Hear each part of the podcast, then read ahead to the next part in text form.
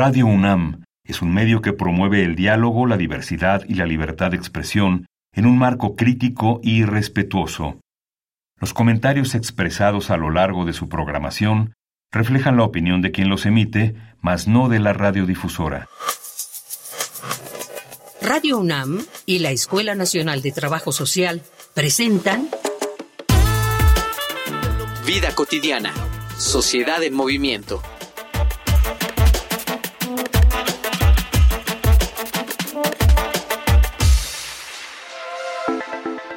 Parte de la cultura mexicana es sentir que podemos arreglar la mayoría de nuestros problemas gracias al ingenio y la experiencia. Por eso, en todas las casas no falta un cajón lleno de pastillas y un miembro de la familia que siempre sabe cuál hay que tomar ante cada dolor. Casi podemos considerarlo una tradición, a pesar de que los médicos insisten en que no debemos automedicarnos. Pero ¿cuál es el problema? Si hasta ahora nos ha funcionado bastante bien, pues las consecuencias son a largo plazo y no deben tomarse a la ligera. Si bien una pastilla puede aliviar siempre el mismo padecimiento, estas no deberían ser necesarias en todas las situaciones. Recordemos que toda medicina es un apoyo químico para nuestro organismo y acostumbrarlo a ellas es prácticamente volverlo dependiente. Enfermedades que el cuerpo podría sanar solo se vuelven más agresivas cuando éste aprende a depender de los medicamentos. Y esto ocasiona que las medicinas comiencen a perder su efecto y que las enfermedades se fortalezcan. En esta emisión de Vida Cotidiana, Sociedad en Movimiento, hablaremos de automedicación, seguridad del paciente con el doctor Salvador Villalpando Carrión, jefe del Departamento de Gastroenterología y Nutrición del Hospital Infantil de México, miembro titular de la Academia Mexicana de Pediatría y de la North American Society Pediatric Gastroenterology, Hepathology and Nutrition.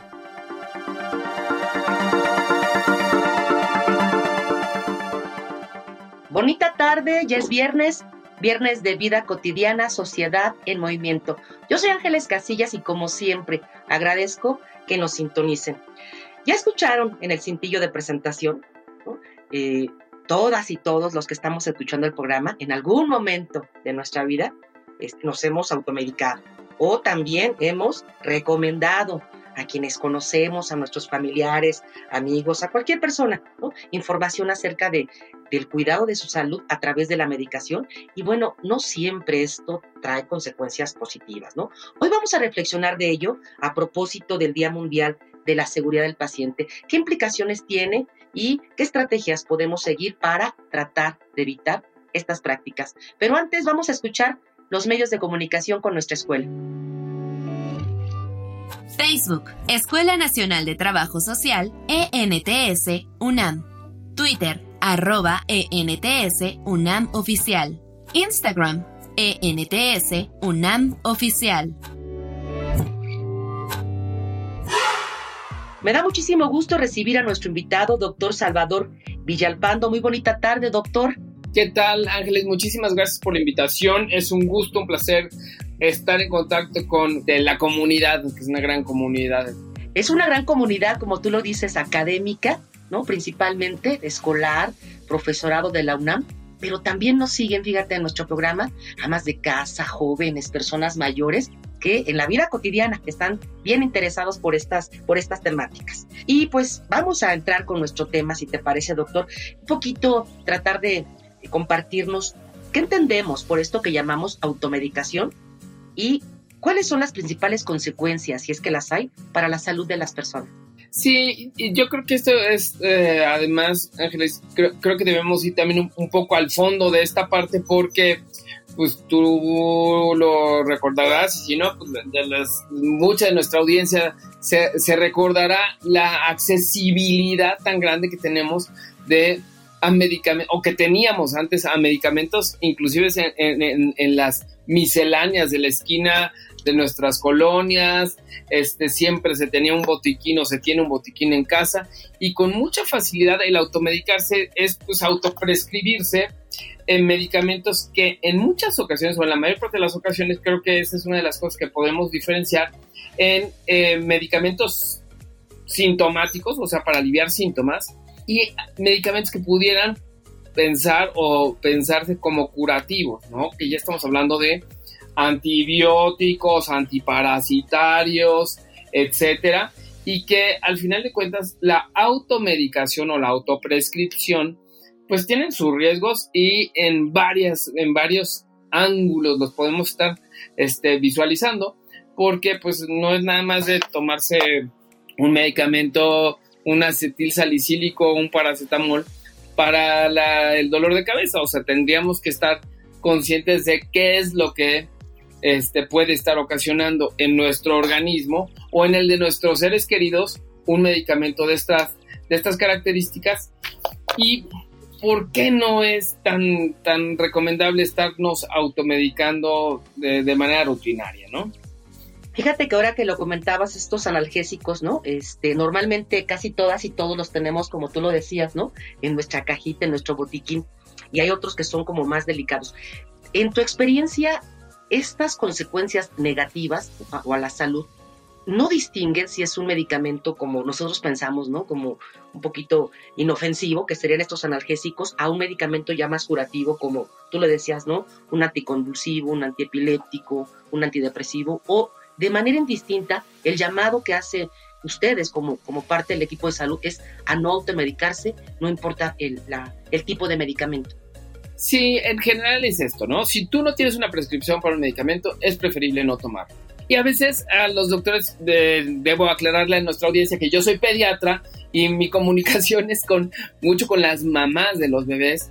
Y sí creo que en el sentido de cuando tenemos un bebé en casa, el autoprescribirle como, como familiar a un pequeño, a un menor de edad, tiene así también sus sensibilidades y la gente es mucho más cauta que cuando ya como adulto nos, nos, autoprescribimos, ¿no? Nos automedicamos.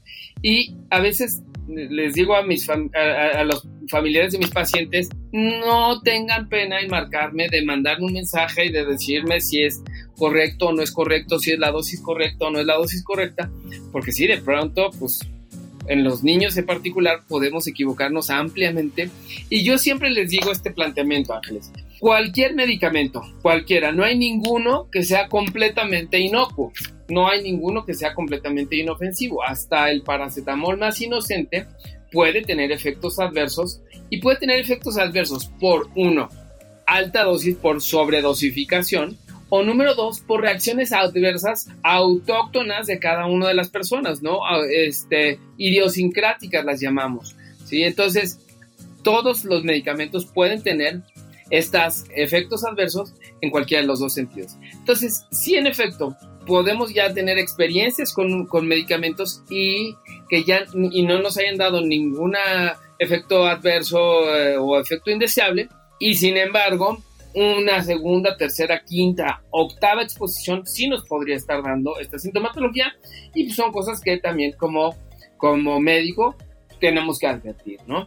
Entonces, siempre todos los medicamentos tienen efectos adversos, todos los medicamentos tienen riesgos y si no estamos ofreciendo un beneficio real a los, este, al que lo está recibiendo, hay que pensar que le estamos ofreciendo riesgos, ¿no? Entonces hay que tener siempre esto en consideración.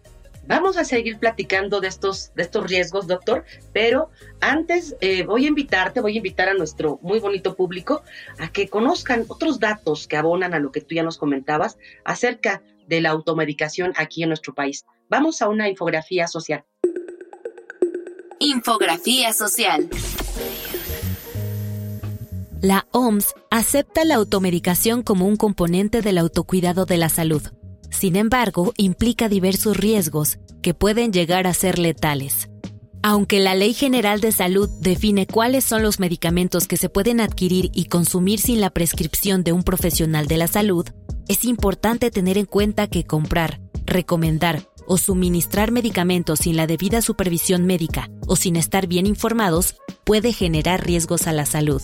Automedicarse puede enmascarar y agravar una enfermedad, evitar un diagnóstico preciso, reducir la eficacia de un fármaco al interactuar con otros que tome el paciente y generar resistencia a los microorganismos como está ocurriendo con los antibióticos. De acuerdo con la Secretaría de Salud, el 80% de los mexicanos toma medicamentos sin prescripción médica para aliviar sus molestias. En el informe la automedicación en México 2019, se reportó que el 81% de los mexicanos cuenta con medicamentos básicos en casa, ya sean antitérmicos, analgésicos, antiinflamatorios, digestivos o equipos de primeros auxilios. El 63% de los encuestados revelaron que se automedican de forma recurrente para subsanar el dolor de cabeza, el 66% para resfriados comunes, el 49% para el dolor de estómago, el 49% para dolor de garganta y el 35% para la tos. El estudio también reveló que el 65% de los profesionales de la salud de México han detectado en el último año un incremento entre el 25 y el 50% de pacientes que sufren dolencias a causa de la automedicación. El 66% de los profesionales han descubierto casos en los que la automedicación cubría una enfermedad más grave, el 59% una resistencia al medicamento, el 53% efectos secundarios dañinos, el 31% medicamentos que no servían. Y el 31% intoxicaciones. El 96% de los especialistas de salud cree que hay pacientes que podrían haber tenido un diagnóstico oportuno y más temprano de otra enfermedad si no se hubieran automedicado antes de acudir a su consulta, mientras que el 94% de los especialistas cree que con la llegada del Internet y el acceso a la información, los pacientes se automedican más, por lo que se vuelve fundamental establecer nuevas estrategias de medicación por parte de los especialistas. De acuerdo con la encuesta nacional de salud y nutrición del INEGI, a nivel nacional, el 70.3% de las personas que tuvieron algún síntoma de COVID-19 y no buscaron atención se automedicaron. Es importante recordar que la efectividad de los medicamentos obedece al uso correcto de los mismos, por lo que es necesario que se consulte a un especialista para que estos tengan efecto, pues cada paciente es distinto y su cuerpo tiene necesidades diferentes.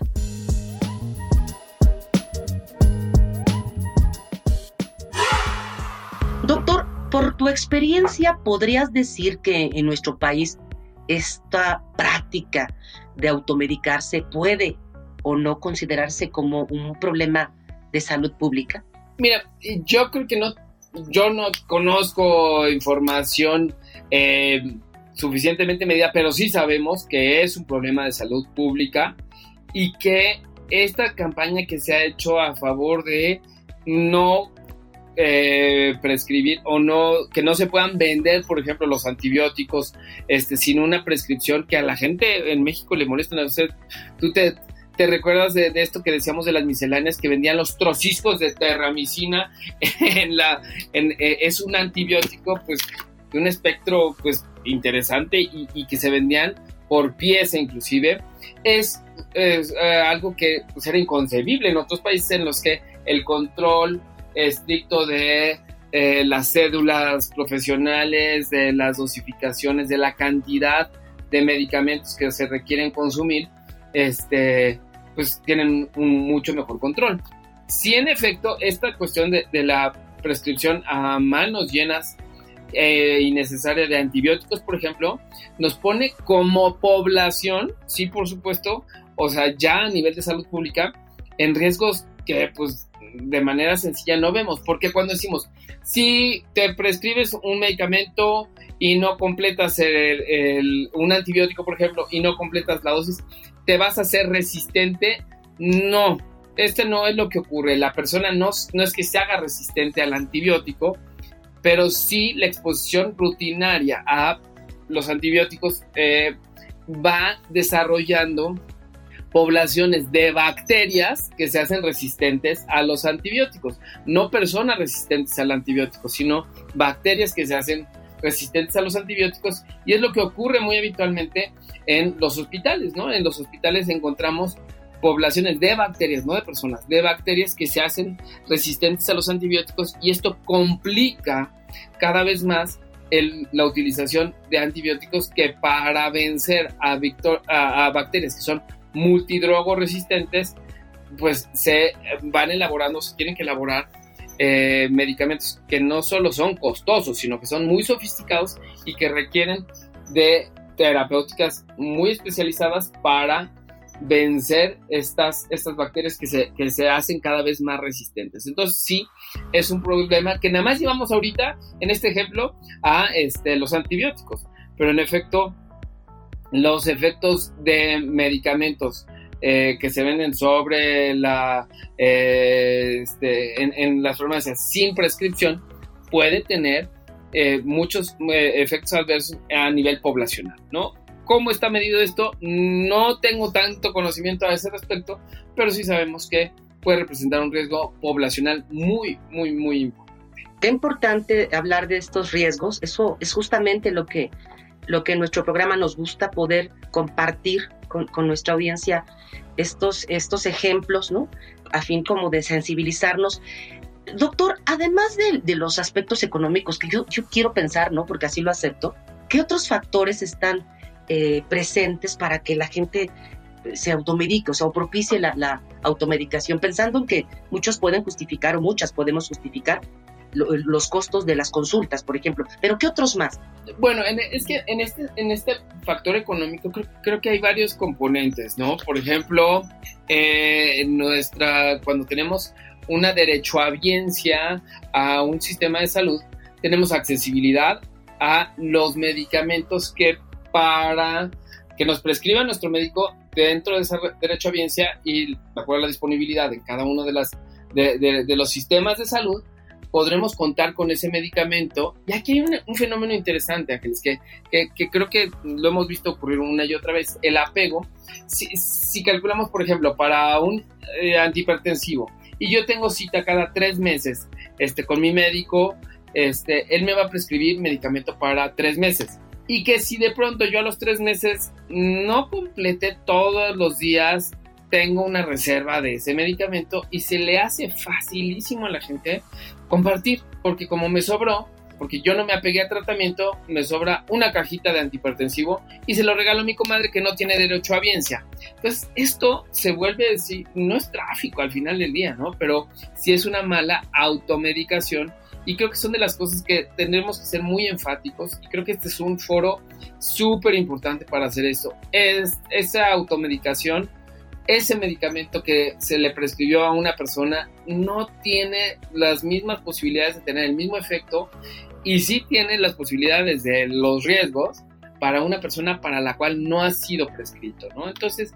mucho cuidado en esta parte y si tenemos estas, estas cuestiones de que nos sobran medicamentos en casa, la cosa más razonable o la forma más razonable es decirle a nuestro médico, mire, doctor, este, no me apegué al 100% al tratamiento y me sobra esta cajita, ¿qué hacemos con ella? Me la vuelvo a tomar, ya no me prescriba las tres cajas para los tres meses, prescríbame solamente dos, yo tengo una caja más, que sería una forma de hacerlo, ¿no? para disminuir el riesgo, pero al final de cuentas sí tiene que ver con nuestro interés y nuestro involucro en la responsabilidad social, ¿no? Con nuestros, con nuestros vecinos, nuestros colegas, nuestras familias. Ya lo dices tú muy bien. No son suficientes las buenas intenciones, hay que estar de manera responsable muy preparados porque todo esto puede traer consecuencias, pues, desde las más leves hasta las más complicadas. Vamos a escuchar salimos a preguntar, a, rescatar algunos testimonios de qué opina la gente acerca de la automedicación y si alguna vez la ha experimentado ¿no? o la ha practicado. Vamos a Voces en Movimiento. Voces en Movimiento.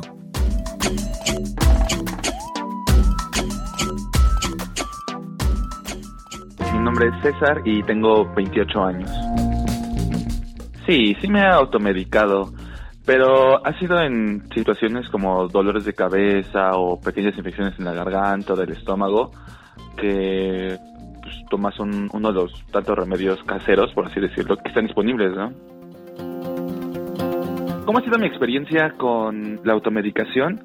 Sinceramente por la publicidad que hay tanta de estos remedios de farmacia que te los bombardean tanto y de pronto dices, ah, pues podría intentarlo, ¿no? Para la próxima. Por ejemplo, alguna vez tuve problemas para dormir, y entonces justo empieza a salir la publicidad de unas nuevas pastillas que ayudaban a conciliar el sueño. Se anunciaban como que no necesitan receta médica, ¿no? Entonces dije, ah, pues eso estaría bien, pero pues es automedicamento, no sé si la necesitaba o no, pero como decían, ah, no se preocupe, no, tiene receta, dijo, ah, pues me convenció y, y estuve tomando de esas unas semanas. Hola, soy Nayeli y tengo 34 años. Creo que la automedicación es algo que hacemos de forma constante sin pensar en sus consecuencias. Sí, yo me he automedicado en una ocasión que tenía una migraña muy fuerte y una tía me dijo que me tomara cierta medicina que era muy buena y fui a la farmacia, la compré y, y me la tomé. Creo que sí es arriesgado, creo que sí es arriesgado porque no sabemos cómo funciona, no sabemos de dónde vienen esos dolores y damos por hecho que es igual que la otra persona que nos lo recomendó y cada organismo es diferente y, podemos ser alérgicos a alguna sustancia y no saberlo y por seguir la recomendación nos puede llegar a afectar. Entonces, sí creo que no es lo más prudente automedicarse.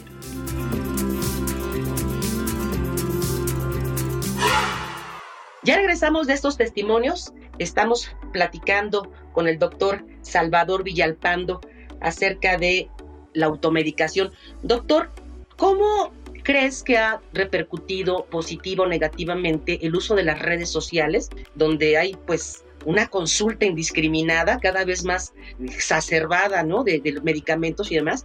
¿Cómo, ¿Cómo es que repercute y no nos apoya en este problema de salud pública, como lo decíamos? Mira, es que yo creo que aquí sí lo podemos emonar muy claramente porque la gente sin visitar al médico, sin siente la posibilidad de pues la conexión, la comunicación es suficientemente cercana, ¿no? Por un WhatsApp, hasta por Facebook, decirle a tu doctor, doctor, este, ¿qué me tomo? Porque me siento así y así y asado. Entonces, es muy importante recordarle a nuestra audiencia que eso no es una consulta, que yo siempre les eh, trato de, hacer ver, no pongan en riesgo su salud ni la eh, eh, respetabilidad de su médico al solicitarles una, una asesoría o una consulta virtual en, en, esta forma, ¿no? Porque sí tiene pues sus repercusiones, porque no podemos hacer la medición simplemente de los signos vitales de nuestro, de nuestro paciente y con eso no se puede elaborar una prescripción que sea razonablemente buena. Afortunadamente, como, como decía hace un rato, ya no podemos ir a la farmacia sin una receta firmada por nuestro médico para que nos den un, antibiótico, cosa que antes se podía, pero con toda facilidad. Entonces, este, solamente llevando este ejemplo a, a la práctica, piensen en el de los antibióticos, ya lo hablamos, pero de otro tipo de medicamentos que sean prescritos por vías que no sea la revisión directa de su médico, ¿qué riesgos pudiera estar teniendo? Esto es muy diferente, Ángeles, y brinco olímpicamente a lo que hoy tenemos de telemedicina, que son sistemas que pueden captar y que pueden hacer este mejor eh, acercamiento, comunicación de pacientes que ya conocemos y que no tienen que este, trasladarse hasta nuestras unidades de trabajo y que podemos en alguna forma modular, incrementar o persistir dosis que, de, medicamentos que ya habíamos prescrito y que se pueden continuar sin que las personas tengan necesariamente que venir a las unidades médicas, ¿no? Y esto, al final de cuentas, inclusive desde el punto de vista legal, no se llama consulta, se llama asesoría en línea. Y ese tipo de asesorías sí las podríamos estar buscando toda vez que nuestro médico nos conoce, conoce nuestras condiciones clínicas y que este, podemos continuar con una prescripción, inclusive prolongarla.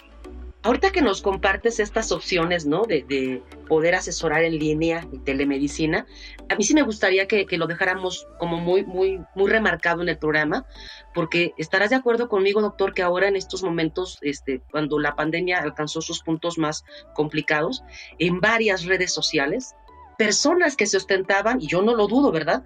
Como personal médico, eh, daban recetas eh, de manera indiscriminada, daban en medicamentos y bueno, había también respuesta de otros, otros médicos donde pues, de manera irresponsable eh, estaban señalando que eso no era, era recomendable para atender el, los efectos del SARS-CoV, ¿cierto? Ciertísimo, ciertísimo. Y cosas que, remedios que no tenían ningún fundamento médico, clínico, este, y se rolaban por las, por las redes sociales indiscriminadamente y cuestiones que encontramos de altísimo riesgo ya en las unidades médicas por intoxicación, por reacciones adversas, por un montón de cosas, de, de recomendaciones y prescripciones que no tenían pues ningún sentido y con mucha irresponsabilidad por personas que no eran ni personal de salud siquiera, ¿no? Claro, también había de personal de salud, ¿eh? No lo podemos este, hacer de lado, pero también había personal de salud que de manera poco certera, poco asertiva, se animaban a hacer este tipo de recomendaciones y que bueno, pues no podemos hacer un, un tipo de recomendación así para toda la población. Es bien importante que tengamos eso muy claro. No hay un medicamento que se pueda prescribir, ¿no? En la televisión. Inclusive, eh, no, sé si, los eh, recuerdas, Ángeles, lo, lo, puedas, en la televisión americana dicen, pregunte a su médico si este medicamento, si usted pudiera ser beneficiario de una prescripción de este medicamento, ¿no? Y es una frasecita que que de pronto pues, tendremos que estar muy claros, no es solo preguntarla, sino que el médico haga toda la elaboración, el diagnóstico y las condiciones, los factores de riesgo o no de utilizar o prescribir un medicamento, una droga, etcétera, Doctor, es, eh, fue un placer de verdad haberte escuchado. Lamentablemente nuestro programa es muy cortito, pero doctor Salvador, quiero agradecerte a nombre de la escuela a nombre de Radio UNAM, el que hayas compartido con nosotros. Eh, eh, no me gustaría eh, dejarlo así, una, una frasecita que nos puedas compartir a modo de cierre del programa a propósito de este, de este Día Mundial de la Seguridad del Paciente y con ello cerramos. Sí, muchísimas gracias por la invitación, Ángeles. De verdad, muchas gracias a la comunidad universitaria por estarnos escuchando y por estar atendiendo a la responsabilidad que involucra nuestra propia salud. Número uno, prevención es uno de los puntos más importantes para nuestra salud, llevar un estilo de vida saludable y visitar regularmente a su médico para enfermedades que ya tengamos diagnosticadas o inclusive síntomas que pudieran parecer banales, no nos automediquemos, no nos autoprescribamos y veamos qué opina nuestro médico y qué tipo de tratamientos es el que realmente requerimos y por cuánto tiempo. Muchas gracias nuevamente por la invitación. Con eso cerramos, doctor. Muchísimas gracias. También quiero agradecer a quienes hacen posible en producción, Ivonne Gallardo, muchas gracias. La información que nos prepara Carolina Cortés, Carla Angélica Tobar, la coordinación de la licenciada Roxana Medina, pero en especial saben que agradezco siempre a todas y todos los que nos escuchan cada viernes. Yo soy Ángeles Casillas, les deseo un excelente fin de semana. Muy bonita tarde.